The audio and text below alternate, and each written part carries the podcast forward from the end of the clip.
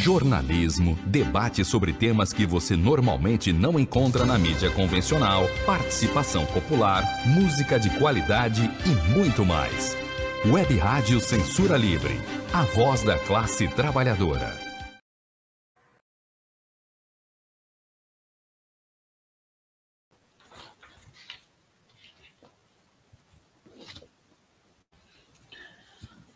Olá a todos, muito boa tarde, sejam bem-vindos a mais um programa das Quintas Político-Culturais, é, desta vez recebendo Cristina Flores, que já está conosco ao vivo. Cristina, muito boa tarde. Oi, muito boa tarde. Como vai, tudo bem? Estou ouvindo, tudo bem. Obrigada pelo convite e vamos embora, vamos começar. Isso aí. Primeiramente, eu queria que você se apresentasse e apresentasse o trabalho que você desenvolve. Então, vamos lá. É, meu nome é Cristina, eu sou da direção estadual do Movimento dos Pequenos Agricultores aqui no Rio de Janeiro. E não acabei de abrir aqui o, o WhatsApp, né? E veio uma lembrança de 2017. E aí a gente, essas coisas do Facebook, né? Que sobem as lembranças e tal. E lá se vão quatro, cinco anos nessa militância no MPA. É, eu queria que você explicasse o que, que faz o movimento dos pequenos agricultores. Ele é um movimento, é, existe um movimento nacional, você representa, você lidera é, no, no, Rio de Janeiro. Eu queria que você falasse é, qual é a, a, bandeira de luta de vocês, como é que vocês atuam e o que vocês é, o, o que vocês é, requerem, o que vocês lutam?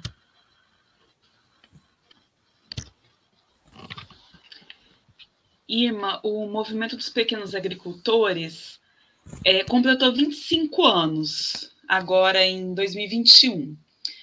Então, é, a gente tem uma. Durante a ditadura, né, tem o ascenso das lutas camponesas com as ligas camponesas, que foram du, du, é, duramente reprimidas e acabam desmobilizando a luta camponesa, né?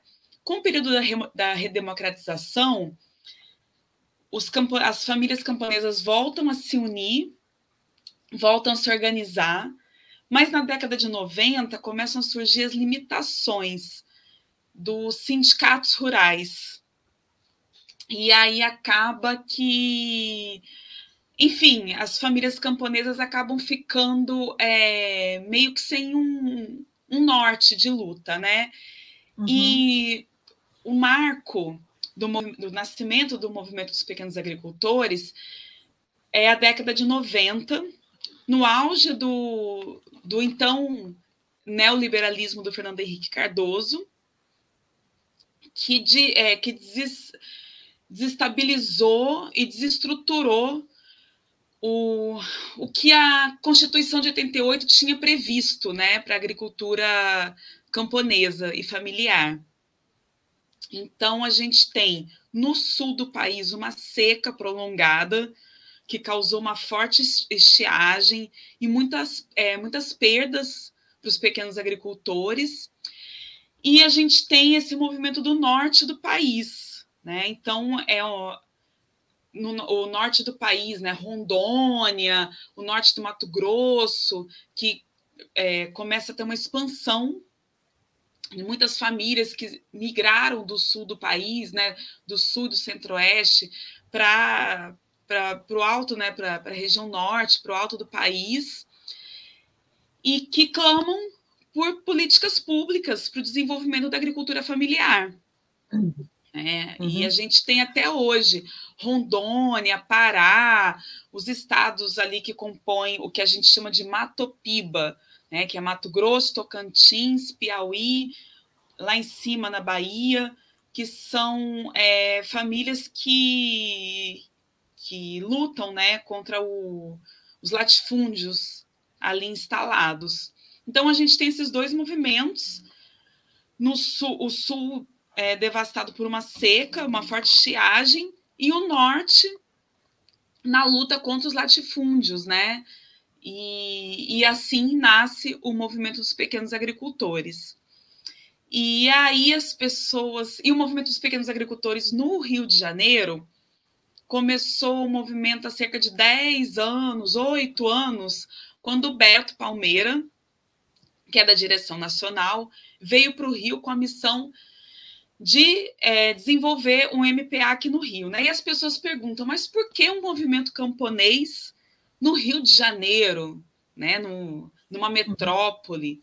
E é muito interessante, porque o Rio de Janeiro, ele, apesar de ser né, a antiga capital do país, é, tem, tem inclusive a cidade do Rio de Janeiro, tem é, quilombos, tem grandes é, regiões de agricultura familiar.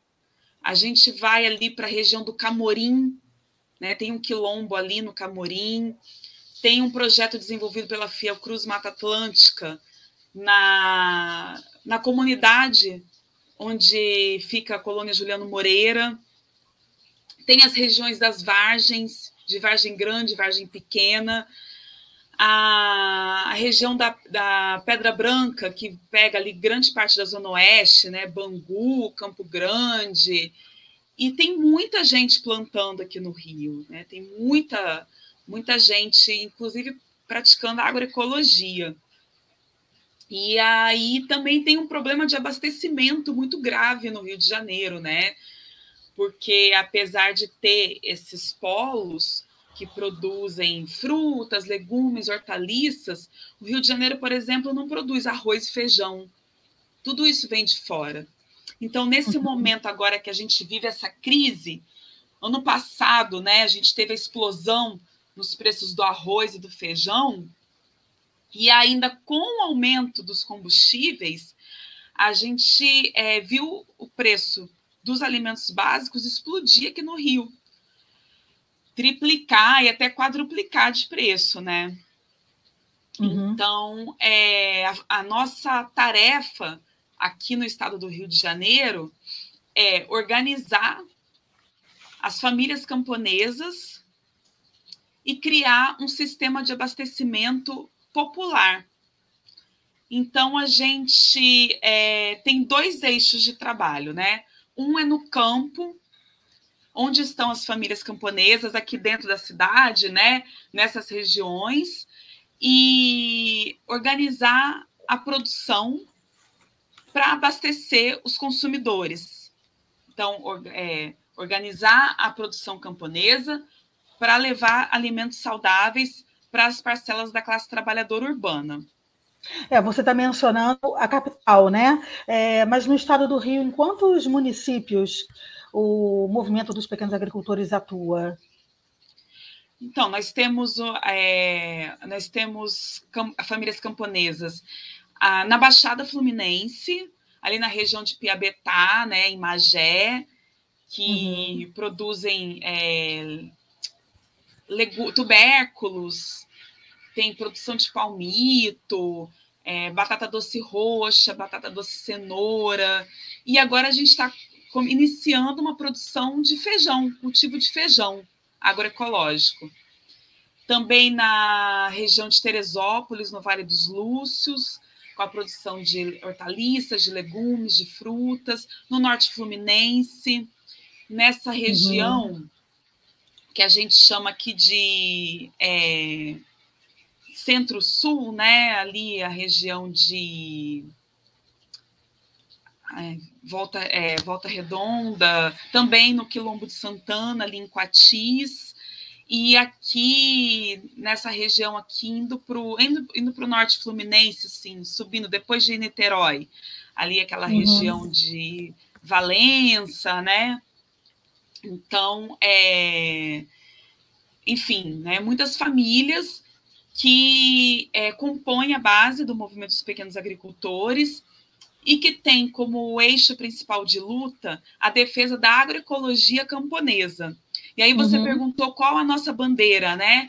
A nossa principal bandeira é a, a defesa da agroecologia camponesa como modelo de produção que vai substituir esse atual modelo que é o que o agronegócio defende. Então, uhum. é, a gente defende a reforma agrária popular, a divisão de terras de forma justa, de forma igualitária, o fim dos latifúndios, a defesa das sementes crioulas contra né, as sementes transgênicas e, e pela diversidade da produção camponesa. O, as, as pessoas têm essa falsa sensação de que supermercado é escolha, porque a gente entra e tem muitas marcas, mas a gente come o mesmo tipo de arroz, o mesmo tipo de feijão, é, o mesmo tipo de milho. E a defesa pelas sementes crioulas é pela variedade de, de é, sementes que a gente, a, a, diversidade de alimentos que a gente pode produzir, né? A gente na verdade, o que a gente consome é menos de 10% do que a natureza é, produz de riqueza. E esse modelo do agronegócio, esse modelo do monocultivo, ele empurra cada vez mais para uma produção, uma, uma diversidade muito pequena, né? Então é a produção das mesmas coisas. Aí quem, tem, quem já teve experiência de andar pelo centro-oeste, pelo norte do país, pode ver, né? Aquela. É, você anda, anda, anda e você só vê soja, soja, soja, milho, milho, milho, é tudo igual, é tudo uhum. a mesma coisa. E aí é muito importante a gente lembrar que cerca de é, 80% do que vai para a nossa mesa é produzido pela agricultura familiar camponesa, uhum. não pelo agronegócio, né? O que o agronegócio produz, essa enorme quantidade de soja, de milho, vai para a ração dos animais, para porcos, aves e, e gado, e também para alimentar a indústria de ultraprocessados que são salgadinhos, os biscoitos recheados, esses pães, essas coisas que a gente vê nas prateleiras dos supermercados, né? Uhum. Então é muito importante a gente lembrar isso, que quem produz a variedade de hortaliças, de frutas e legumes, o que, a gente, o que a gente come de fato no nosso dia a dia, são as famílias camponesas, são as unidades de produção camponesas, né? As agroindústrias que produzem, é, que beneficiam milho, e aí a gente tem, é, por exemplo, do milho, da mandioca, né? A gente tem não só a espiga do milho, a mandioca que a gente come, o aipim, que a gente come fritinho, cozidinho, mas o cuscuz, o fubá, a farinha, né, que, que fazem parte. E aí é muito importante também a gente lembrar que alimento não é só nutrição, não é só nutriente, não são só as calorias e as vitaminas que, que a gente. Porque isso o, a indústria de ultraprocessados também dá, né? Você deve bem lembrar da nossa infância, do Danoninho que vale como um bifinho.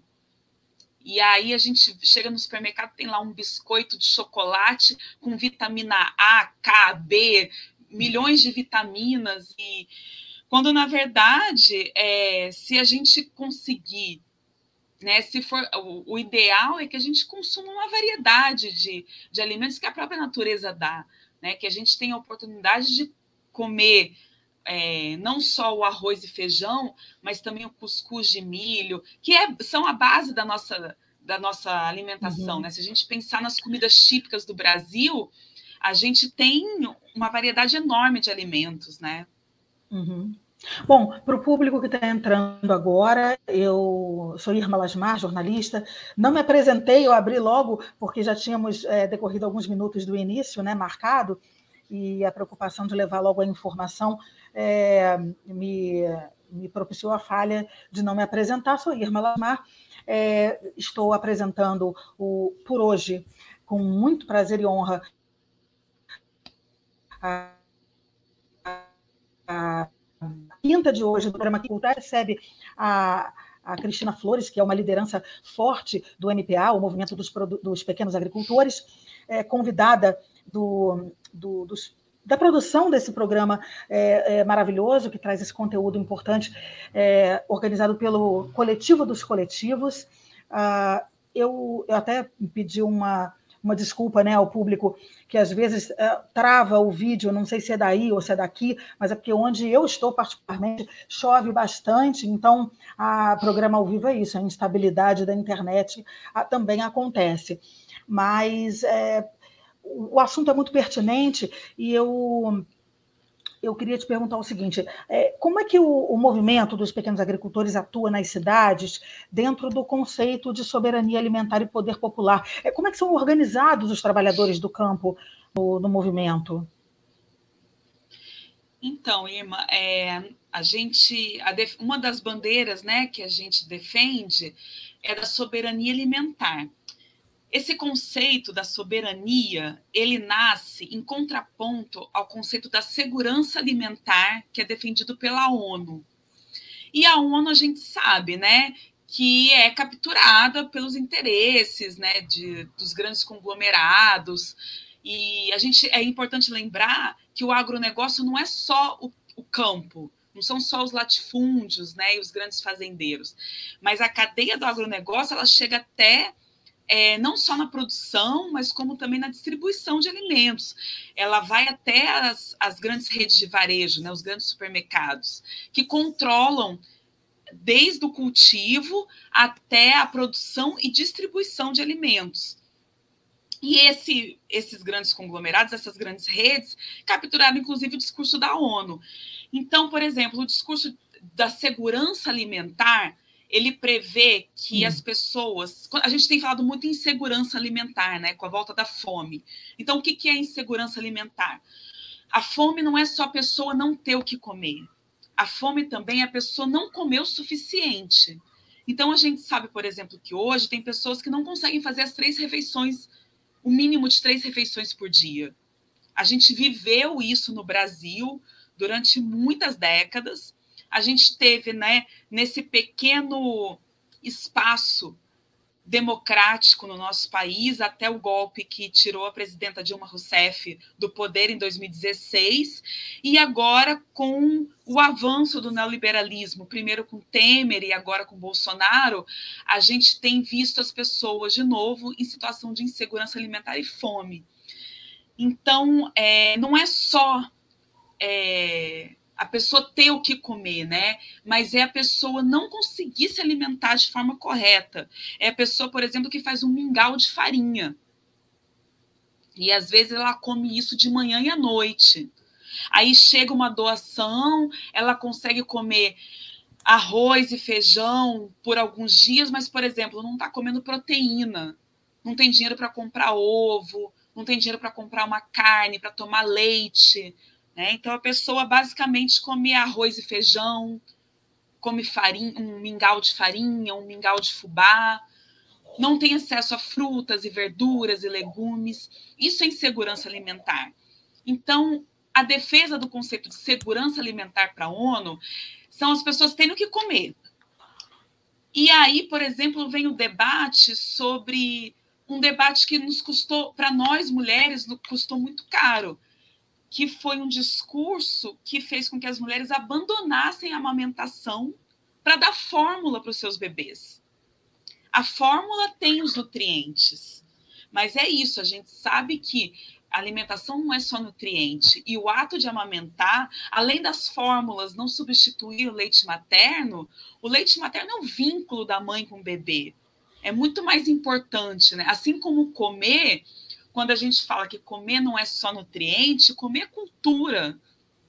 A comida faz parte das, da cultura, da, das religiões, né? A comida não é só. A comida é, é você chamar uns amigos para ir para sua casa e fazer uma comida.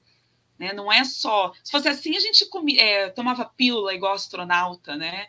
Então, não é, não é só o ato de, de nutrir, é o, tudo que vem né, com a comida, com o ato de se alimentar. Então, a, a, a, em contraponto a esse conceito de segurança alimentar, criado e, e defendido pela, pela, pelos grandes conglomerados, nós, movimentos camponeses, criamos e defendemos o conceito de soberania alimentar, que é a defesa de que as famílias, de que os povos possam decidir, definir o que e como cultivar e definir o que eles querem comer. Então nós queremos, é, nós defendemos o arroz e o feijão, nós defendemos o, o milho, nós defendemos é, que cada, cada povo, cada país, cada nação cultive e coma o que é, o que faz parte da sua cultura, o que faz parte do seu hábito.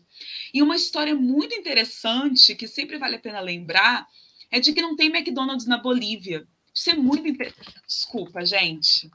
Ainda Nada. bem que a irmã me entende, né? Quando sobe um gato na entendo, tela. É, o pessoal que está ouvindo no rádio não vai entender nada. Mas é os limites do trabalho em casa, né? É. é criança, é gato, é cachorro é a internet que oscila. É. Então é, é muito interessante lembrar isso, né? A Bolívia tem essa história muito, muito interessante que o McDonald's chegou lá e tal e foi abandonando porque não houve interesse do povo boliviano pelo fast food. Né? E chegou a esse ponto do McDonald's não ser rentável o suficiente e eles abandonarem a Bolívia. Então, é, esse é um ponto quando a gente fala de, quando a gente fala de soberania, né, de dos povos definirem de, e decidirem, é só a gente pensar nisso, no fast food. O fast uhum. food não é uma comida nossa aqui, tradicional do Brasil. O que, que é a comida do brasileiro? É a feijoada, é o arroz com feijão, é a farofa, né? A farinha de mandioca, a tapioca, o milho cozido, o pão de queijo, no, o nosso queijo Minas, o nosso queijo meia cura, o arroz carreteiro, o feijão tropeiro, o açaí. E aí vem o imperialismo nas suas mais variadas formas de dominação, com o cinema, com a música e com a comida. Uhum. É que é transformar uma comida que. transformar em hábito uma comida que não é nossa. O hambúrguer, a batata frita, o milkshake, não são nossas, nossas comidas. É, Cristina... Né? E aí a defesa da, da soberania alimentar passa justamente pela defesa pela defesa da soberania nacional. Porque se a gente está falando, se a gente defende que o Brasil seja soberano, então a gente tem que defender também é, a gente faz essa luta, né? Muito comum, desde lá de Vargas, né? Que o petróleo é nosso, defender a, as, os nossos recursos, nossas matrizes energéticas, mas também é, que a gente, que a esquerda, que o nosso campo político encampe e defenda também a soberania alimentar. Afinal de contas, é, se a gente não a gente não come, a gente não vive. Uhum. A gente precisa a nossa o nosso a nossa energia mais importante, inclusive para fazer nossas lutas, é o alimento, né? Então, é uhum. é muito importante que o nosso campo político entenda e defenda também a soberania alimentar. Cristina, eu queria saber mais especificamente sobre a organização do, do movimento, é, como ele é financiado, é, é, quantas famílias são beneficiadas no Rio, mais especificamente no Rio de Janeiro, que é a sua área né, de atuação, de liderança. Isso, então é isso, né? Um dos eixos da defesa da soberania, soberania alimentar é, é pensar também nisso, né? Hoje, sem o Estado, tudo que a gente faz é muito limitado. E a gente vem já pelo segundo ano consecutivo, nós, é, os movimentos camponeses, elaboraram um projeto de lei ano passado e esse ano, né? É, um projeto de lei de em defesa, né, com subsídios para a agricultura familiar camponesa, que, que pass, o, os dois projetos, tanto no, em 2020 quanto em 2021, passaram pela Câmara, passaram pelo Senado e, for, e tiveram os trechos de apoio à agricultura familiar camponesa vetados por Bolsonaro, que só passou os, os artigos que já protegem o agronegócio. Então, assim, hoje a gente tem é, subsídios ao agronegócio e a gente tem as políticas, né, que a gente teve nos últimos, principalmente nos governos do PT, o PAA, que é o Plano de Aquisição de Alimentos, o PNAE, Plano Nacional de Alimentação Escolar, que fazem justamente isso, que financiam a produção de alimentos. Como? É, é, fazendo com que o Estado comprasse diretamente das, da agricultura familiar, comprasse diretamente das famílias camponesas. Então, quando a gente fala, por exemplo, né, é, em abastecimento popular, a gente está falando de garantia do acesso de alimentos saudáveis pela classe trabalhadora urbana, como creches, escolas.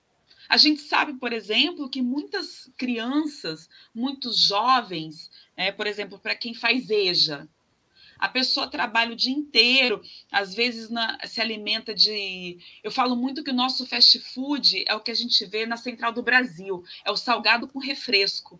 Aquilo muitas vezes é, é o, a comida de muitos trabalhadores e trabalhadoras que chegam de manhã para trabalhar, compram um salgado com refresco e quando vão para casa à noite comem outro salgado com refresco.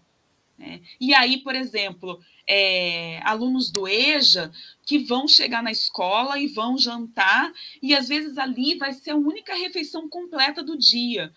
Vai ser quando eles vão parar uhum. e vão comer arroz, feijão, uma carne, legumes, é, hortaliças, uma fruta. E para as crianças na escola. Outra ponte, que a gente, né, é, Niterói agora voltou a abrir restaurante popular. Aqui no Rio, com Garotinho, a gente teve, né, a abertura de vários restaurantes populares e hoje a gente tem acho que um ou dois só abertos. Então, assim, o Estado, na garantia do bem-estar do povo, é, garantir também a, o acesso à alimentação. E aí, que, que a gente que se a gente tem é, as creches, as escolas, os restaurantes populares, né, oferecendo comida, quando a gente tem o Estado comprando das famílias camponesas, a gente tem o Estado financiando a produção. E também outros tipos de políticas públicas, por exemplo, para aquisição de, de equipamentos, de material. A gente tem que ter a garantia de escolas. O que, que a gente viu no, com a ditadura. Né? Jango pensou uma política de reforma agrária. A gente hoje sabe né, que a ditadura não foi só militar, foi civil também, defendeu os interesses de grupos econômicos, e aí a gente tem é, o sufocamento, quer dizer, né, o, um adiamento da reforma agrária e um sufocamento das lutas camponesas. E o que, que a gente viu? Qual foi a, a, a consequência disso? O êxodo rural. As pessoas não tinham, é, as famílias camponesas não tinham incentivo para ficar no campo, não tinha políticas públicas, não tinha financiamento, não tem escola no campo, e no Nordeste a seca né? Só agora, com um programa de construção de cisternas, entre outros, a gente foi né, é, começar, o, o Estado foi começar a pensar políticas para o fim da seca no Nordeste. Então, o que, que a gente tem? Êxodo rural. Milhares de famílias camponesas que vieram para as grandes cidades em busca de oportunidades de emprego. E o que, que encontraram? Subemprego, e tá aí, né? O, a gente vai nas favelas, a gente vê muitas famílias interior de Minas Gerais, interior do Espírito Santo, do interior do Nordeste, que vieram uhum. em busca de, de emprego, né? Em busca de uma vida melhor nas cidades, Rio, São Paulo, Belo Horizonte. Então, a nossa defesa é pela, é, né? Pelo, pelo que, pelo que o Estado financie políticas públicas que permitam que as famílias camponesas continuem produzindo. E o que a gente faz hoje, né, aqui no Rio de Janeiro? O que, que a gente faz hoje para garantir, para financiar, é, para garantir que as famílias camponesas permaneçam no campo produzindo alimentos saudáveis? A gente criou é, a, gente, a gente criou o Sistema de Abastecimento Alimentar Popular, que é o SAAP um dos braços do SAP é a cesta camponesa. Então, o que, que a gente faz? A gente organiza a produção pelas famílias camponesas, pelas unidades de produção camponesas, e a gente traz esses alimentos para o Rio de Janeiro e distribui. Então, hoje a gente tem um site para quem quiser acessar, é cestacamponesa.com.br, e ali tem toda a os alimentos, né, que a gente consegue trazer e vender. Hoje a gente entrega aqui no Rio de Janeiro em Niterói. Nós temos também uma experiência que é a Cesta Camponesa Serra Mar, para quem usa Instagram, é, a gente está, é um grupo né, de professoras da UF e da UENF, ali no Norte Fluminense, que se organizaram também.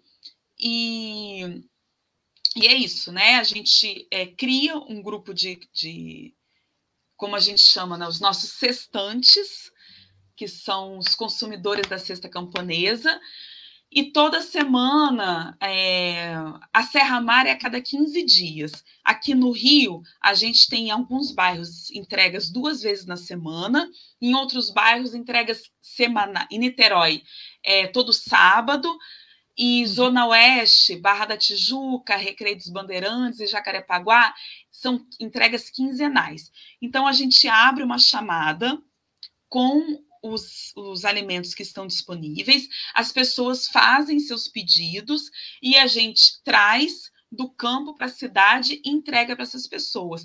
Então, a gente tem é, arroz, é, grãos, né, que são tem uma produção muito grande no sul, então vem do Rio Grande do Sul. Farinha de trigo, é, uma variedade de arroz, arroz agulhinha, arroz integral, arroz cateto, é, o arroz misturadinho, tem uma variedade de, de farinhas, farinha de trigo sarraceno, a farinha de trigo, tem aqui do, do norte fluminense, tem uma produção no sítio do seu Jânio, então vem fubá, fubá de milho branco, fubá de milho amarelo, canjiquinha, canjicão, milho de pipoca.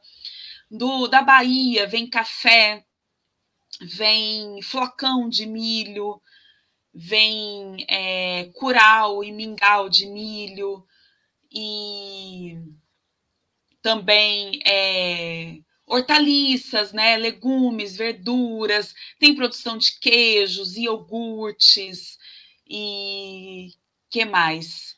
É, é isso, né? Uma variedade, uma variedade não tão grande, né? Mas é, não tão grande quanto a gente gostaria, né? Mas dentro das limitações do, das dificuldades que a gente tem. Uhum. Então, o que financia é isso, é esse ciclo, né? Então, é, as pessoas que compõem, os cestantes que compram na cesta camponesa, financiam a produção, fazendo com que com que as famílias permaneçam no campo produzindo alimentos saudáveis. É tudo muito pequeno, porque é isso, a gente não tem como competir com o Estado. Uhum. É, e mais importante, a gente tem como competir com o agronegócio que controla todos os subsídios hoje do Estado, né? É o agronegócio que acessa crédito no BNDES, nos bancos públicos, é o agronegócio que, é, que recebe subsídios e que não paga impostos. Proporcionalmente, o agronegócio paga muito, muito menos é, impostos do que as famílias camponesas. Né? É como a, a discussão sobre o IPVA, né? O, o carro 1.0, a moto paga IPVA, mas o jatinho não paga. Proporcionalmente no Brasil, os grandes, é, os, os de cima pagam muito menos impostos que os de baixo, né? Uhum.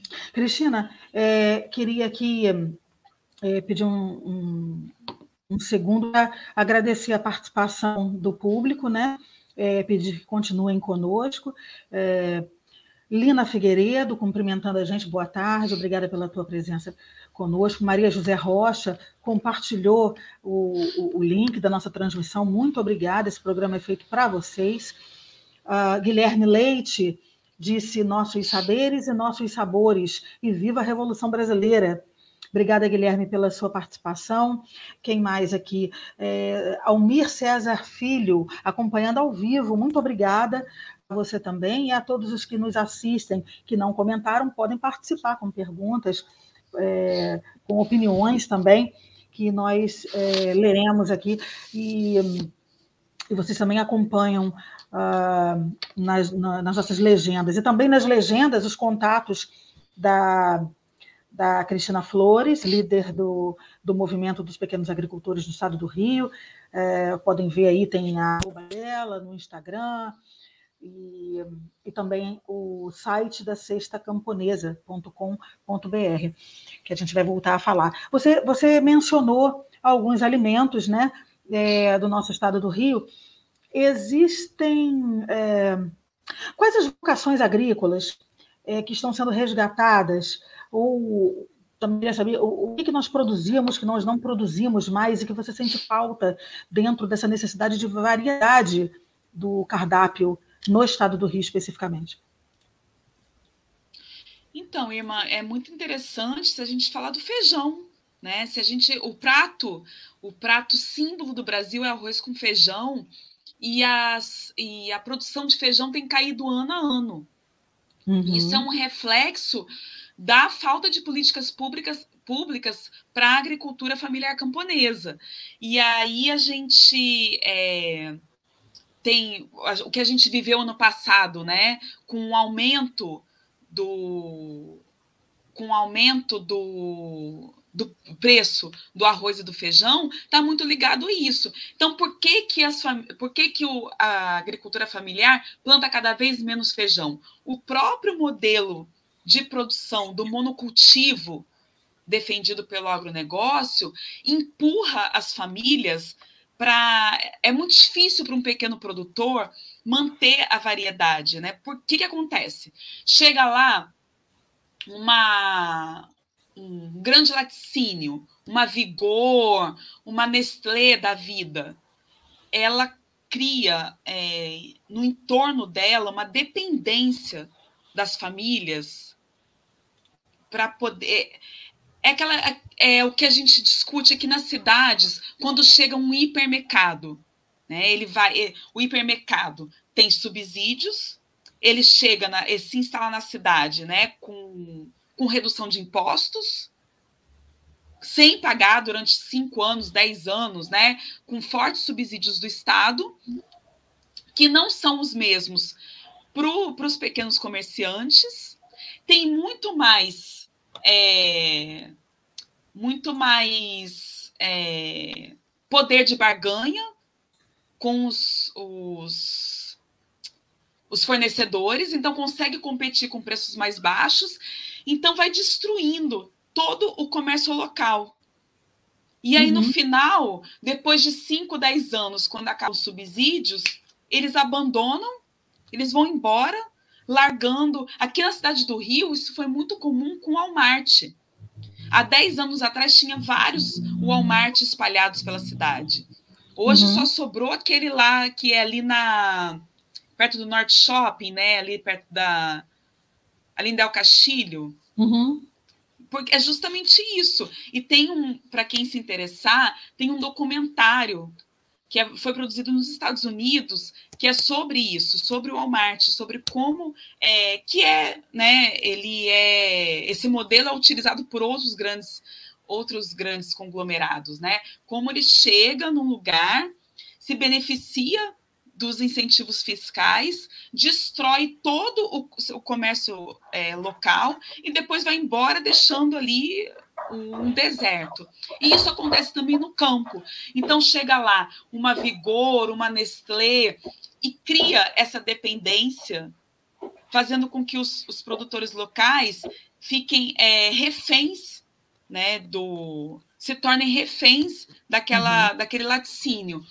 E aí, quando chega, por exemplo, é uma uma panko, uma é uma chips, ela vai criando, vai é, vai empurrando, né, as famílias camponesas para produzirem os seus insumos. Então, o próprio modelo do agronegócio empurra as famílias para o monocultivo. Uhum. Então, o que acontece com a família camponesa? Eles já não têm incentivos do Estado para produzir alimentos. Chega uma empresa, empurra ali para. É, oferece ali vantagens para que ele forneça a matéria-prima. E aí a gente tem uma diminuição. A, tenden a diminuição do cultivo de feijão, é, o cultivo não só de feijão, mas de arroz e de outros grãos, vem diminuindo ano a ano. Entendi. E aí, quando a gente vive uma crise como a que a gente viveu no passado, é que a gente para e pensa, né? Cadê o nosso arroz? Cadê o nosso feijão? Cristina, eu vou chamar o intervalo rápido. Você que está conosco, continue aí. Esse é o programa Quintas Político-Culturais, um oferecimento do Coletivo dos Coletivos, que entrevista hoje Cristina Flores, é, liderança forte do movimento dos pequenos agricultores no estado do Rio. Nós é, tivemos aí mais uma pergunta, mais uma participação. A Frente Ampla Suburbana, boa noite, boa noite. É, o Guilherme Leite fez uma pergunta, eu vou lançá-la depois do nosso intervalo. Fiquem conosco, que esse assunto interessa a mim, a você, a todos nós. Para manter o projeto da Web Rádio Censura Livre de uma mídia alternativa, buscamos apoio financeiro mensal ou doações regulares dos ouvintes, de amigos e parceiros, já que não recebemos recursos de grandes empresas, políticos ou partidos. Seja um apoiador regular e ouça o agradecimento no ar durante as edições dos nossos programas. Sua ajuda é muito importante para nós. Enviamos prestação de contas mensal aos nossos apoiadores. Temos uma vaquinha virtual permanente. Anote o endereço virtual apoia.se barra CL Web Rádio. apoia.se barra CL Web Rádio. Saiba mais sobre a emissora no WhatsApp 21 96553 8908. Web Rádio Censura Livre, a voz da classe trabalhadora. Tornar o serviço público mais eficiente? Sim. Buscar o aperfeiçoamento técnico e profissional dos servidores? Sim permitir que políticos e seus indicados tenham ainda mais poder na administração pública? Não.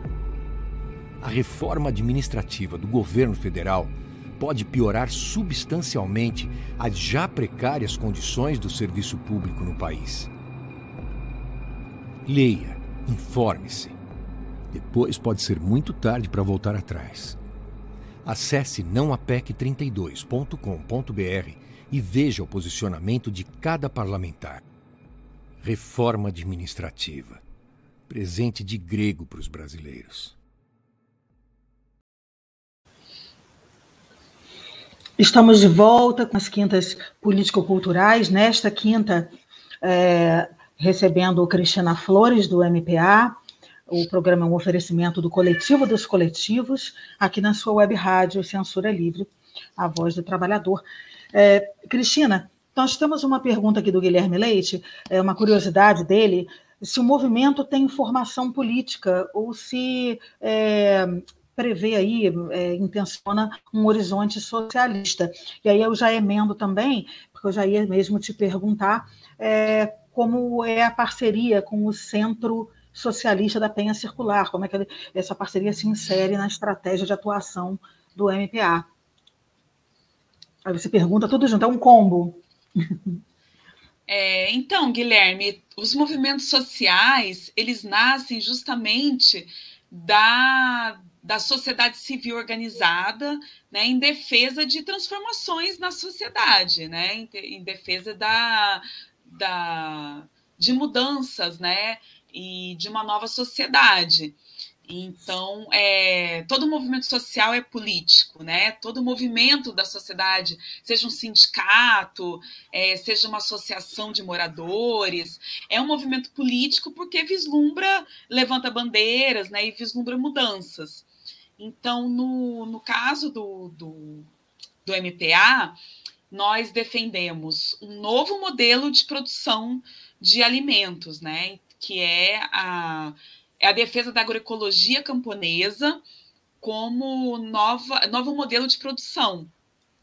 E então, entre as nossas bandeiras estão a reforma agrária popular, o fim dos latifúndios, né, a defesa das, das sementes crioulas, é, a produção livre de venenos, livre de agrotóxicos, e a defesa da soberania alimentar, que eu falei logo no início. E a gente sabe que essas transformações não são possíveis numa sociedade capitalista.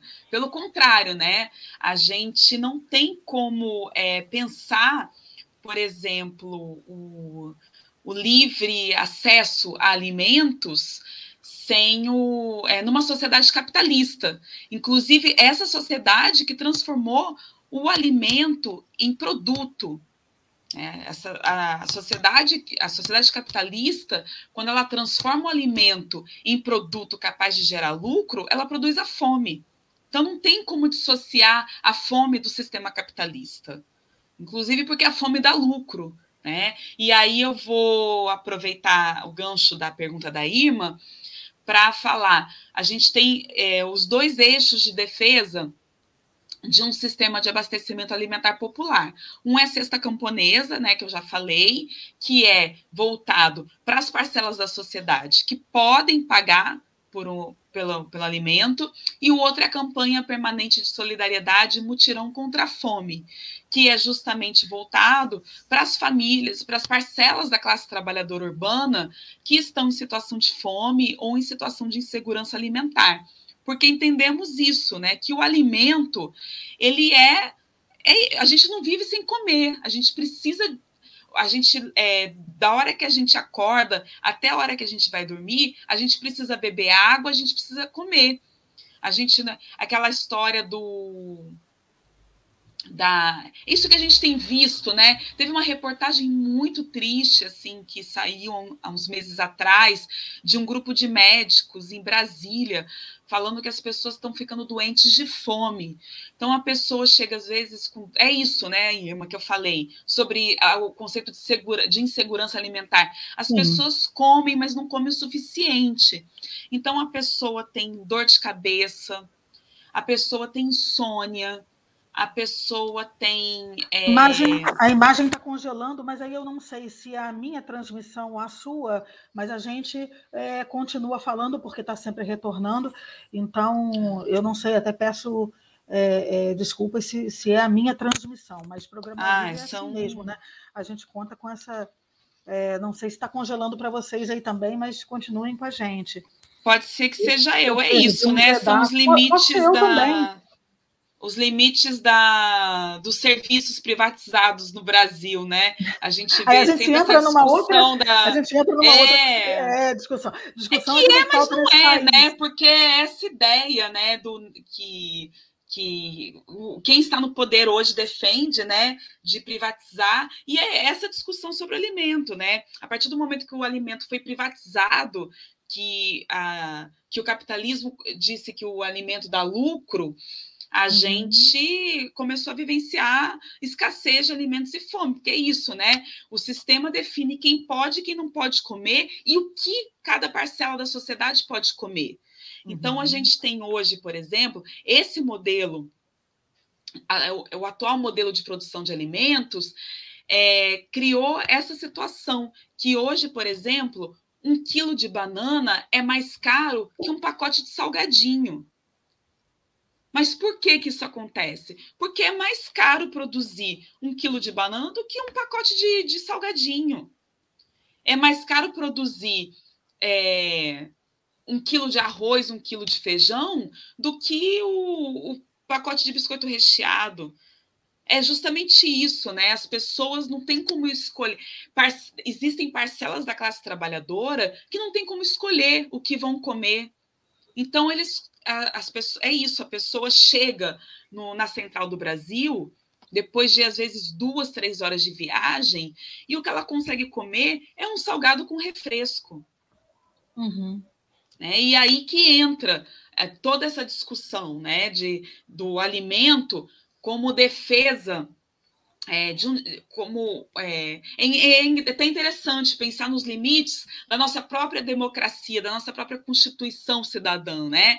Que coloca lá entre os direitos, é, os direitos elementares de um povo a saúde, a moradia, o lazer, a educação, mas não coloca o alimento. Uhum. E o que, que a uhum. gente viu ano passado e esse ano com a crise do, do alto preço dos alimentos, do alto custo dos alimentos, né? Ah, essa discussão, esse o debate que, que veio à tona, né? O Brasil virou um grande produtor de commodities. E o que são as commodities? O que a indústria é, define que é importante produzir e o que tem é, alto valor, alta geração de lucro para as grandes uhum. empresas. Então, a gente tem o, a carne né? O, não só de, o gado, não só a carne bovina, mas também a carne suína e o, o frango, principalmente para exportação.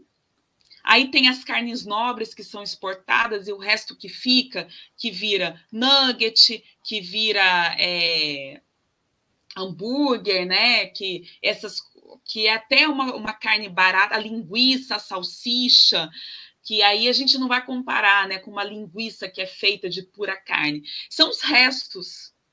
O que não vai para exportação é transformado em resto e vira esses alimentos ultraprocessados. E aí é muito importante também a gente falar, é, é isso, né? A gente defende, quando a gente fala de segurança alimentar versus soberania alimentar, é justamente isso. Que, qual é o alimento que a gente quer na nossa mesa? É essa comida ultraprocessada a gente, como que a gente distingue a comida de verdade do alimento ultraprocessado? Lendo o rótulo. Um uhum. pão que a gente faz em casa, um biscoito que a gente faz em casa. A gente vai usar farinha, açúcar, ovo, é, uma aveia, né, alguma coisa tal. Você conhece os ingredientes. Um bolo que a gente faz em casa. Agora, quando a gente chega na prateleira do supermercado e pega lá o biscoito recheado, o salgadinho, ou o bolinho Ana Maria. Começa a prestar atenção no rótulo, na quantidade de ingredientes que leva para fazer aquele mesmo aquele biscoito, aquele bolo, aquele pão, se a gente faz em casa, a gente gasta, a gente leva assim três, quatro, cinco ingredientes para fazer. Aí você adiciona uhum. um chocolate, um coco, uma aveia, você chega a meia dúzia de ingredientes. E aí a gente pega o rótulo do que está pronto no mercado, é um negócio enorme e com um monte de nome que a gente não conhece. E aí tem os truques também da indústria, né? Diz que não tem, açu não tem adição de açúcar. Ah, é um alimento sem adição de açúcares. Mas aí tem lá um açúcar invertido, maltodextrina, outros nomes para o açúcar. E aí que leva justamente a uma epidemia de doenças ligadas à má alimentação. A gente hoje, no mundo, a gente vive uma epidemia de obesidade, de diabetes, de hipertensão.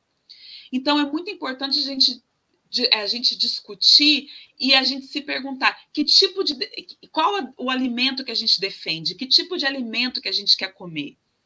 É essa comida que a indústria oferece para a gente? É esse alimento que a Nestlé, que os grandes grupos, né, é, oferecem para a gente?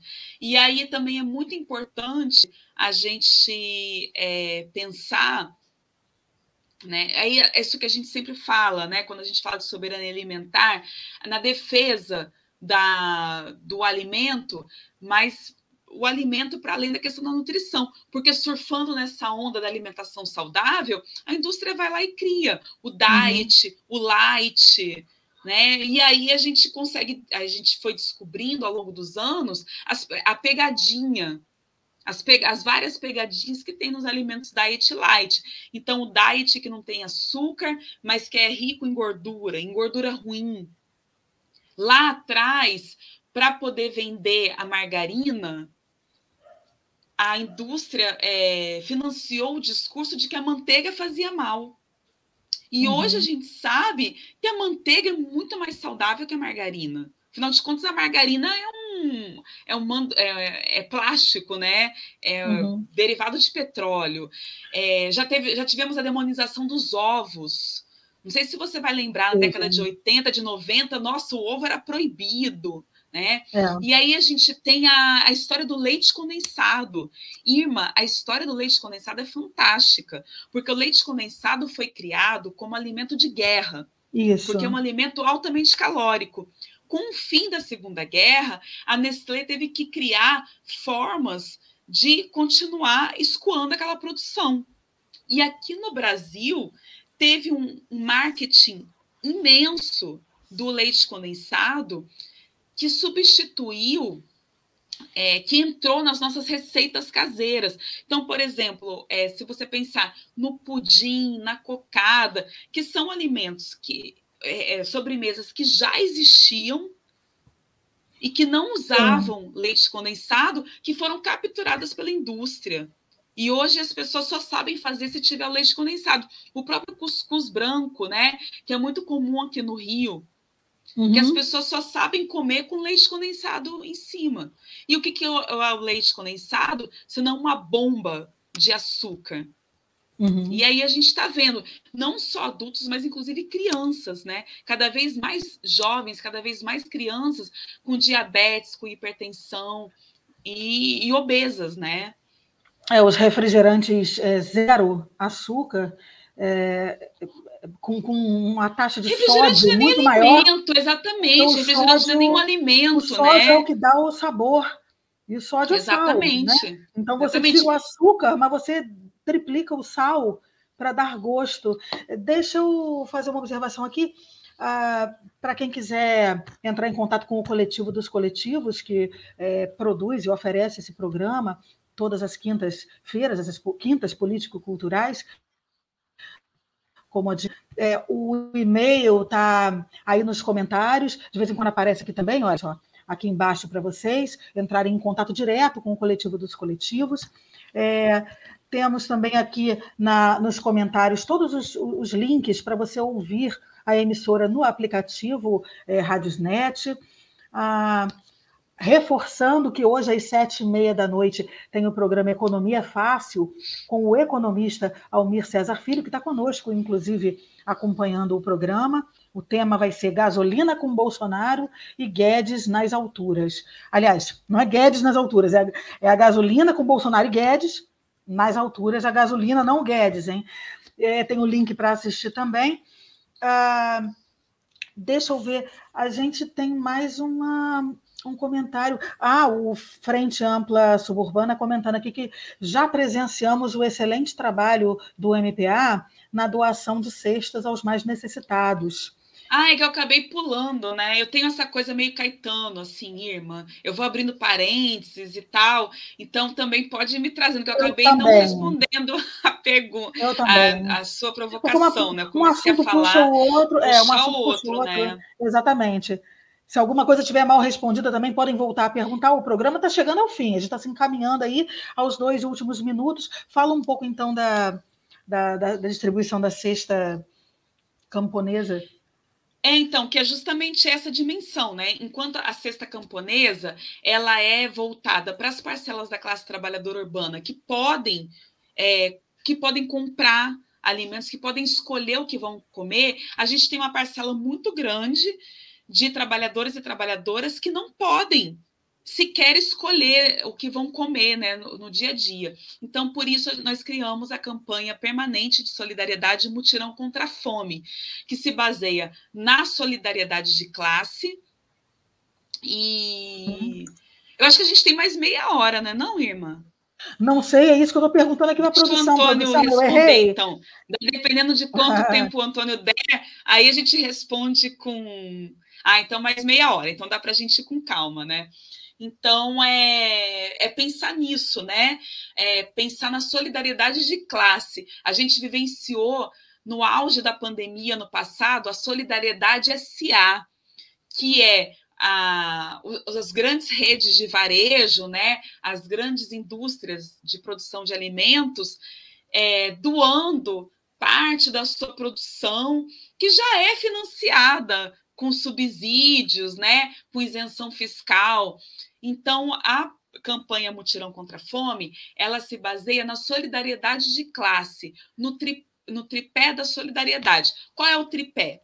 Parcelas da sociedade civil organizada, como sindicatos, partidos, associações, e mesmo as pessoas físicas, né, que compram, que consomem a cesta camponesa, fazem doações para que a gente é, alguém tinha perguntado sobre financiamento, acho que foi até você, né? Como que financia? Na verdade, é isso, né? É, foi, a gente, foi o Guilherme. Uhum.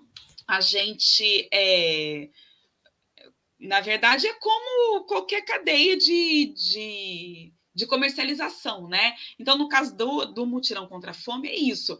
As pessoas. É, não só sindicatos e partidos e organizações, né?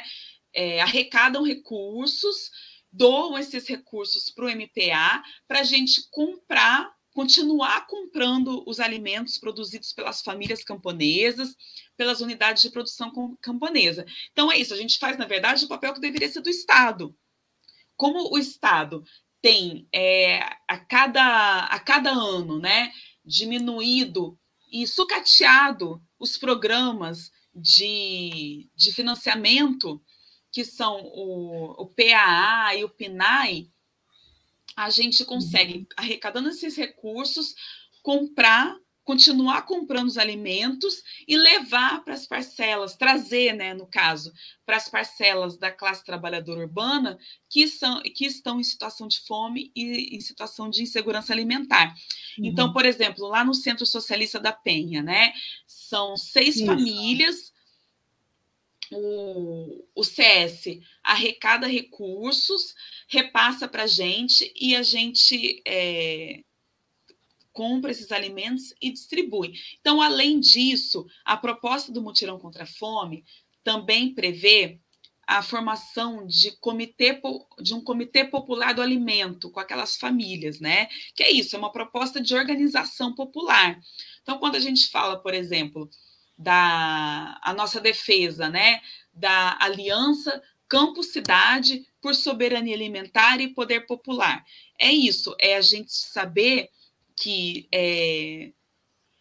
Aí eu vou abrir mais um parênteses, né? Eu não sei se é muito interessante a gente pensar lá no início, quando Lula chegou ao poder em 2003, a proposta para acabar com a fome era o programa Fome Zero não era o Bolsa Família.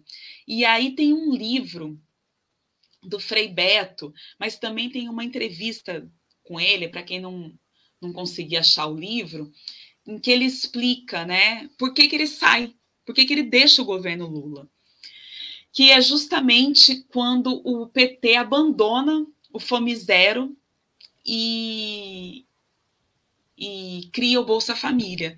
Então, o programa Fome Zero ele era inspirado em várias outras é, várias outras iniciativas, né?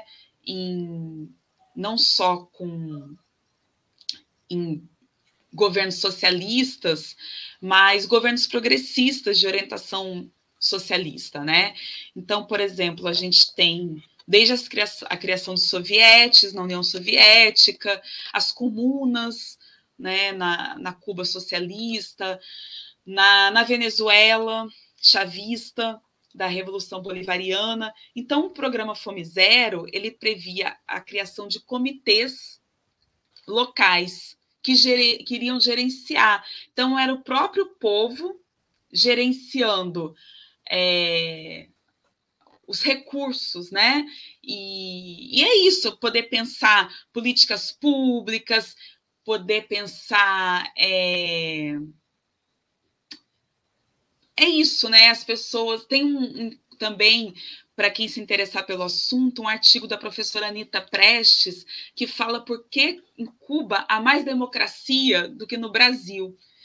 É isso, quando você cria comitês com participação popular, o povo é quem define quais são a, a, as demandas, né? O, o, povo dá as demandas para as suas comunidades, o povo define como serão é, usa, utilizados os recursos, e, eu, e aí com é, as questões ligadas ao mensalão, né? E a própria ideia, a própria defesa da institucionalidade, o PT cria o Bolsa Família justamente para jogar os recursos para as prefeituras, para poder é, dialogar e ampliar os laços com os partidos, né, com o poder institucionalizado.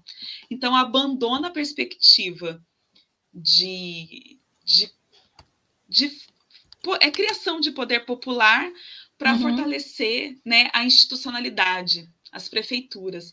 Então, a gente resgata essa dimensão com a criação do Comitê Popular do Alimento nas comunidades onde atuamos como tirão contra a fome, né? E é discutir a partir da das demandas né, da, da, do alimento, mas também outras questões. Então, lá no Centro Socialista da Penha, tem, por exemplo, é, tem uma horta comunitária.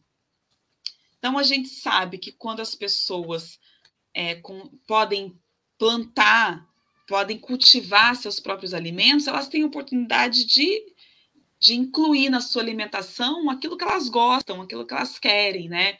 A, a dimensão do alimento, Irma, a captura do, desse modelo de produção de alimentos, ela vai só, como eu falei, né, não só até a distribuição, as grandes, uh, as grandes redes de varejo, mas também é, é a mesma indústria que produz, a mesma Bayer, a mesma é, Singenta, que produz os agrotóxicos, as sementes, que são as que, que produzem os, os remédios.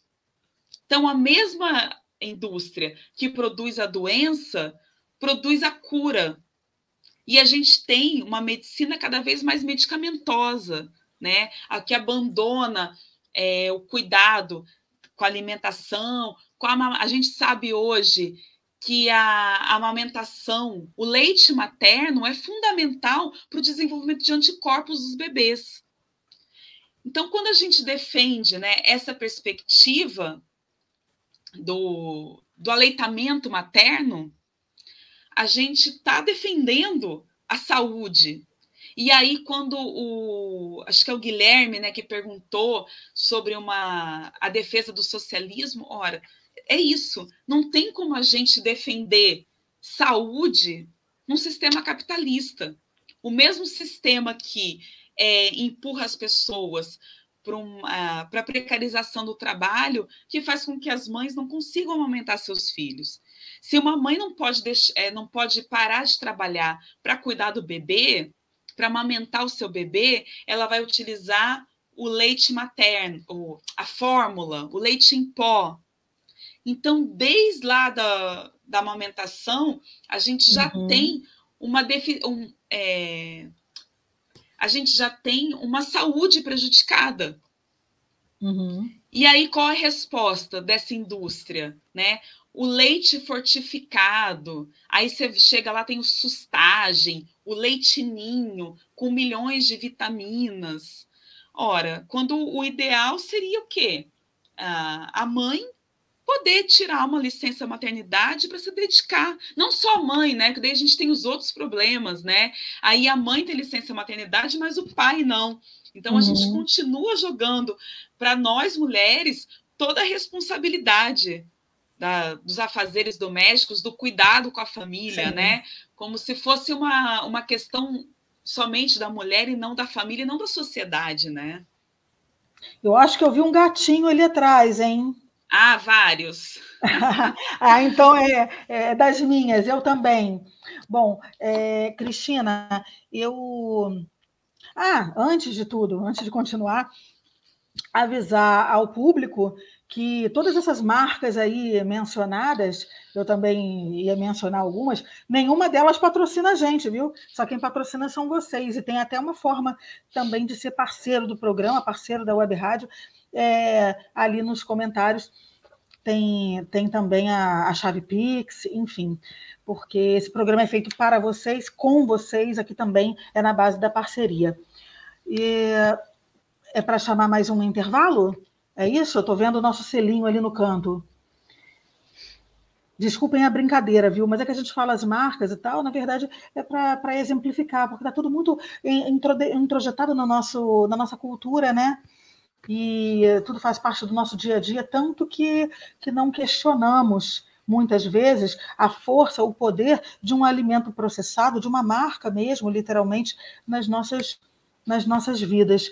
É, bom, então eu vou chamar, vou chamar mais um intervalo. Fiquem conosco, participem você que já participou, que tá, eh, participa de novo. Quem não participou ainda, mas está assistindo, é, diga, comente, tá bom? Então, vamos lá, solta a vinheta.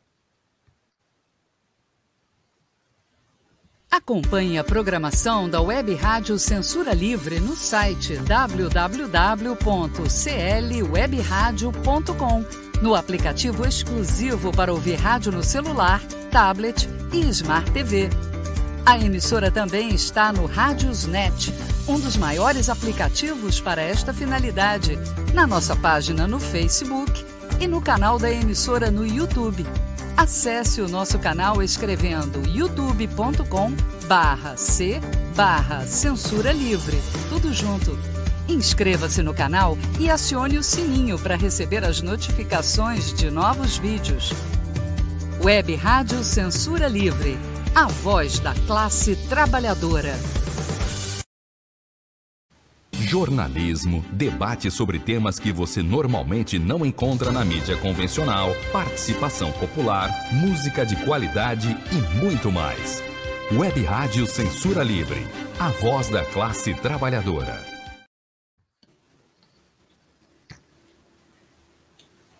Voltamos ao ar com nossas quintas político-culturais, hoje recebendo Cristina Flores, do Movimento dos Pequenos Agricultores, o MPA, do estado do Rio de Janeiro. Este que é um programa é, organizado e incentivado pelo Coletivo dos Coletivos. Eu agradeço bastante a, a, o convite para participar e para ter esse papo que é tão, que é tão importante, né? É, para quem está na militância, poder falar dela e também para nós entendermos um pouquinho melhor, nós, o público, né, o público consumidor, é, entender é, como é que funciona. É, eu queria que você falasse, já que agora realmente estamos nos encaminhando né, para o final, desculpe, eu achei que já estava dando a hora, que a gente falou de tanto assunto, mas tem mais um, que é a campanha Mutirão contra a Fome. É, ontem nós falamos a respeito disso na nossa, na nossa conversa pré-pauta e queria que, que você é, discorresse mais a respeito do mutirão contra a fome. Está me ouvindo? Sim, então, Irma, é, é essa dimensão, né, da a campanha Mutirão contra a Fome, ela nasce da, da Aliança Campo Cidade por Soberania Alimentar e Poder Popular. Então, a gente, é, a campanha nasce desse momento a partir do golpe de 2016, né, em que as políticas não só de, de incentivo à produção de alimentos pela agricultura familiar, mas também aos programas de alimentação que o Estado tinha, que vêm sendo sucateados. É o não, caso sim, do... sim. É, é, desculpa, te interrompi. Não, eu queria saber assim, é, quando a gente fala de campanha, quer dizer, é um movimento, é, como é que ele. É, como é que as pessoas podem ajudar, participar? Eu queria saber, nesse, nesse mutirão, o que, que cada um pode, pode contribuir é, é, na prática, ativamente. É, quem, então, quem, produz, aí... quem produz, como é que pode participar de um movimento, né? É, como é que pode aderir a vocês, entrar, é, né? É, como é que pode é, é, fornecer? E quem quer comprar do pequeno agricultor também, onde procurar, como fazer? Queria saber na prática como é que, que a gente pode, como é que as pessoas estão assistindo podem participar, entendeu? Era isso que eu queria saber. É, então, estão perguntando da camisa. A nossa, a comercialização ah, do é. movimento dos pequenos agricultores aqui no Rio é pela cesta camponesa. Inclusive, camiseta, boné, também estão à venda né, na, no site da Cesta Camponesa, que eu acho que já até saiu aí o site. Existem hoje muitas iniciativas de, de outros movimentos né, para comercialização de, da produção das, das famílias camponesas. O MST aqui no Rio tem, não só aqui no Rio, né, como em outros estados, tem o Armazém do Campo, que é a, a loja né, do MST. Eles também então, têm feito entregas, né? Então, pelo Armazém do Campo também é possível é, comprar não só na loja ali na Lapa, mas também é, comprar online e receber em casa. Tem o coletivo Terra, que é um grupo de famílias camponesas do assentamento Terra Prometida, na Baixada Fluminense, que também tem uma, uma cesta né, de comercialização. Então, é dessas formas que as pessoas podem contribuir. A gente, a gente tem uma frase que fala: quando você compra na cesta camponesa, você está colaborando para que famílias permaneçam no campo produzindo alimentos saudáveis. E a gente também fala assim: quando você compra na cesta camponesa, você está colaborando para a transição agroecológica de pequenos agricultores. Então, essas frases sintetizam toda a nossa aliança campo-cidade. Aí perguntar agora, eu vi ali. Ah, que o Almir pergunt... falou, né, Isso, né? para falar da produção orgânica. Então, é, a, a agroecologia camponesa é um modelo de produção capaz de produzir alimentos saudáveis em larga escala e, e protegendo o meio ambiente. Então, o que, que o agronegócio trouxe? O, em, na década de 80, o agronegócio falava em revolução verde, que precisava de, de agrotóxicos e de sementes transgênicas para produzir em larga escala, porque assim acabar com a fome. Ora, a gente está em 2021, então o que, que a gente tem? A destruição do meio ambiente, o mundo está perto de um colapso climático, Inclusive, o surgimento do coronavírus está diretamente ligado ao atual modelo de produção dominante, né? porque à medida que destrói o meio ambiente, expõe o ambiente a, a novas formas de vírus. Então, é, né, é isso. O coronavírus está diretamente ligado a esse modelo de, de produção que degrada o meio ambiente, que produz comida ultraprocessada. E aí, Irma, ali atrás, você falou sobre processados e ultraprocessados. É muito importante a gente entender que esse alimento que causa mal a gente é o ultraprocessado. O alimento processado, ele pode ser a uhum. farinha, uhum. o cuscuz, qualquer tipo de alimento que precisa ser beneficiado para ser consumido, né? O próprio café, uhum. que precisa ser torrado e moído tal.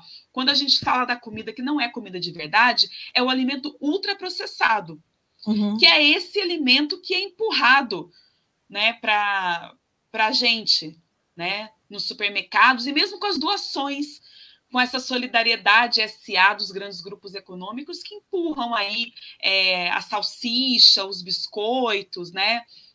O molho de tomate, que não é molho de uhum. tomate. É, então, alimentos, é... Que passam, alimentos que passam por um, por um processamento além do necessário. É, e que consumo. utilizam isso, né? Que uti... É, Acidu...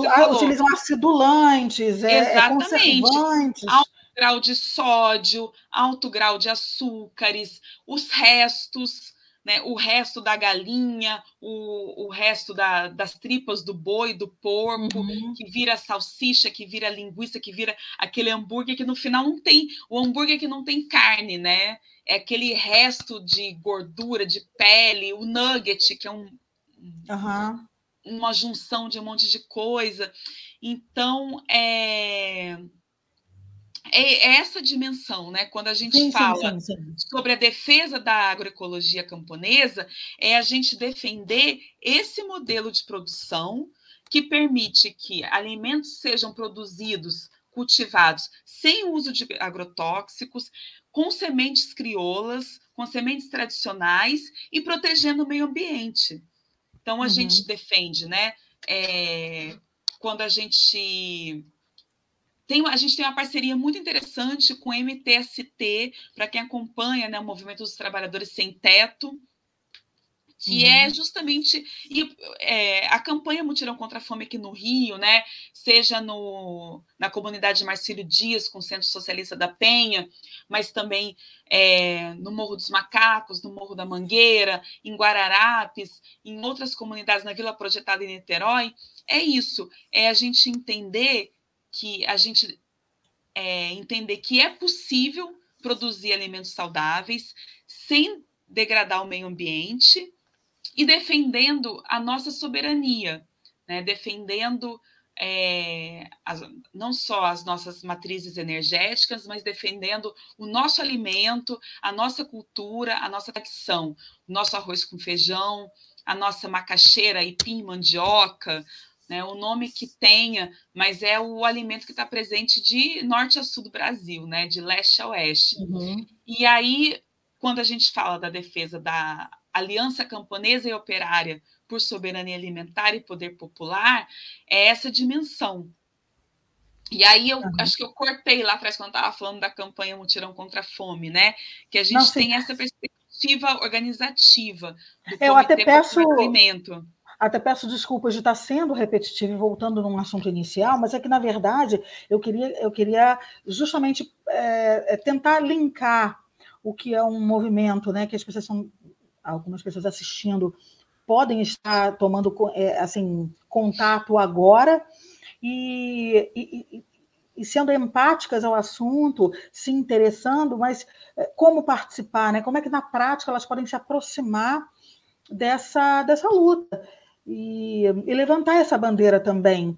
Então, como é que as pessoas podem fazer para porque você mesma disse, né? A gente está diante de, de, de, uma, de uma estrutura, de uma organização social é, de produção, né?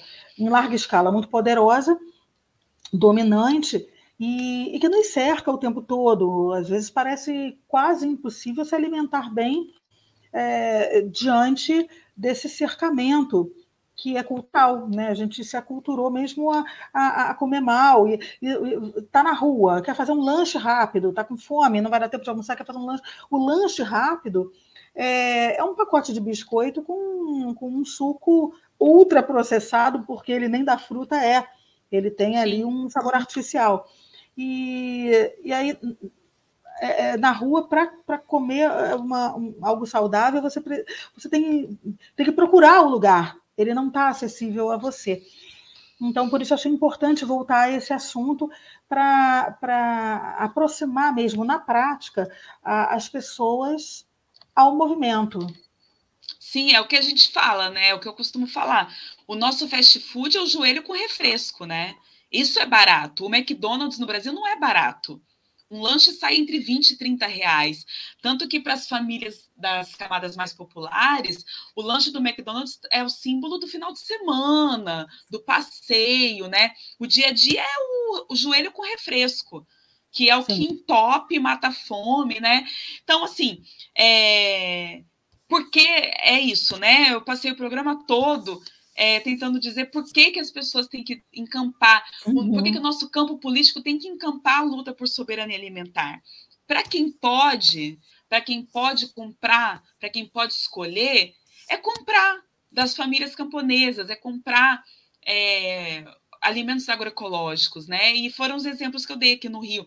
A gente tem a cesta camponesa do movimento dos pequenos agricultores, a gente tem é, a rede ecológica, que organiza famílias, famílias é, camponesas da, daqui, da cidade do Rio de Janeiro, né? de Vargem Grande, de Vargem Pequena, tem o, o, Armazém do Campo, do MST, tem o Coletivo Terra. Então, assim, tem aqui no, na cidade do Rio, na, na metrópole, né? Tem a, para quem mora na Baixada, é, tem a feira da, da agricultura familiar, que é ligada à Universidade Federal Rural.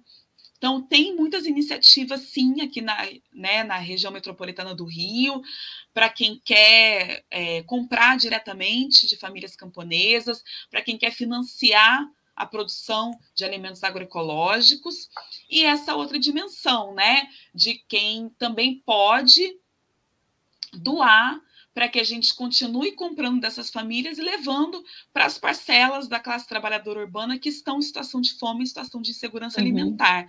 E muito importante, Irma, para o nosso campo político, para a esquerda, é isso. Né, é entender e defender a agroecologia camponesa como modelo de produção de alimentos, em contraponto ao agronegócio. É uhum. isso que tem que ser dito e é isso que tem que ser defendido, né? Defender a soberania alimentar é defender um novo modelo de produção que é antagônico ao sistema capitalista. Então, só com a superação, a gente, tudo que a gente faz é isso, né? A gente faz uhum. para mostrar para a sociedade que é possível sim. É possível produzir. Ora, o próprio MST, né? O MST é, lutou por, pela, por terras. Ok, conquistou o um pedaço de terra. E o que, que o MST fez? Começou a produzir é, alimentos saudáveis por meio da agroecologia camponesa. Então, o MST provou que é possível, sim, produzir alimentos saudáveis né? Uhum. E, e dividir a terra. Né? Então, quando eu falei lá atrás, as bandeiras que o MPA é, levanta é, não podem estar dissociadas da luta. Não à toa o MST, o MPA é, fazem parte da Via Campesina, que é uma organização internacional que reúne que reúne movimentos camponeses, né? Porque é isso, uhum. não tem como a gente dissociar a produção de alimentos saudáveis sem, sem o fim do latifúndio, né? Então é só com a superação do, do sistema capitalista é que a gente vai poder, de fato, produzir é, alimentos saudáveis em larga escala. Então é isso, né? A gente não tem como. Mas os movimentos sociais servem para isso, né? Para a gente dizer uhum. que ó, é possível sim.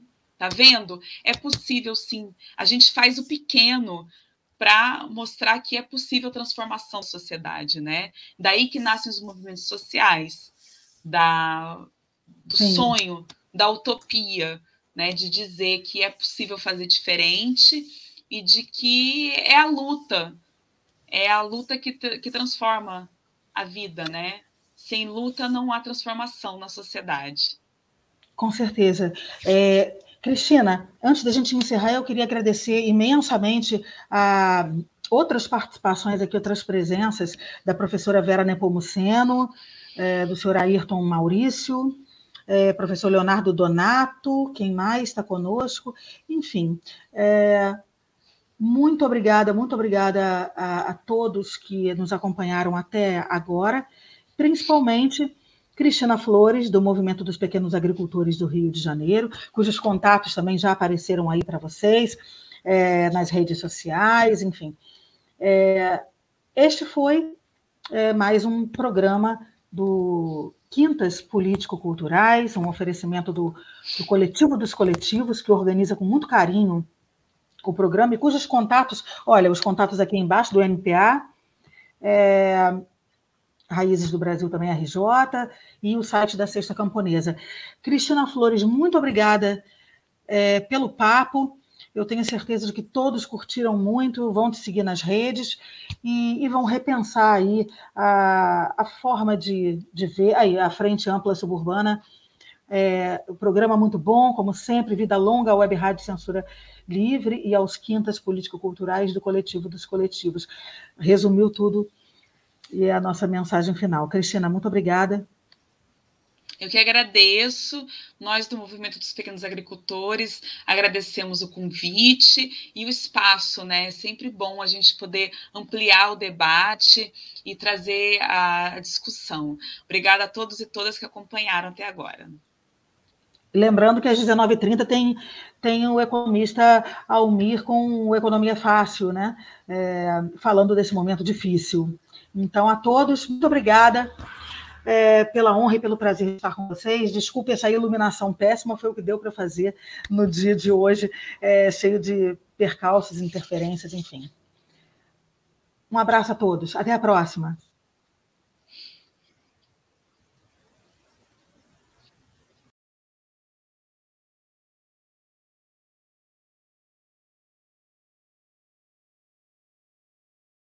Jornalismo, debate sobre temas que você normalmente não encontra na mídia convencional, participação popular, música de qualidade e muito mais. Web Rádio Censura Livre, a voz da classe trabalhadora.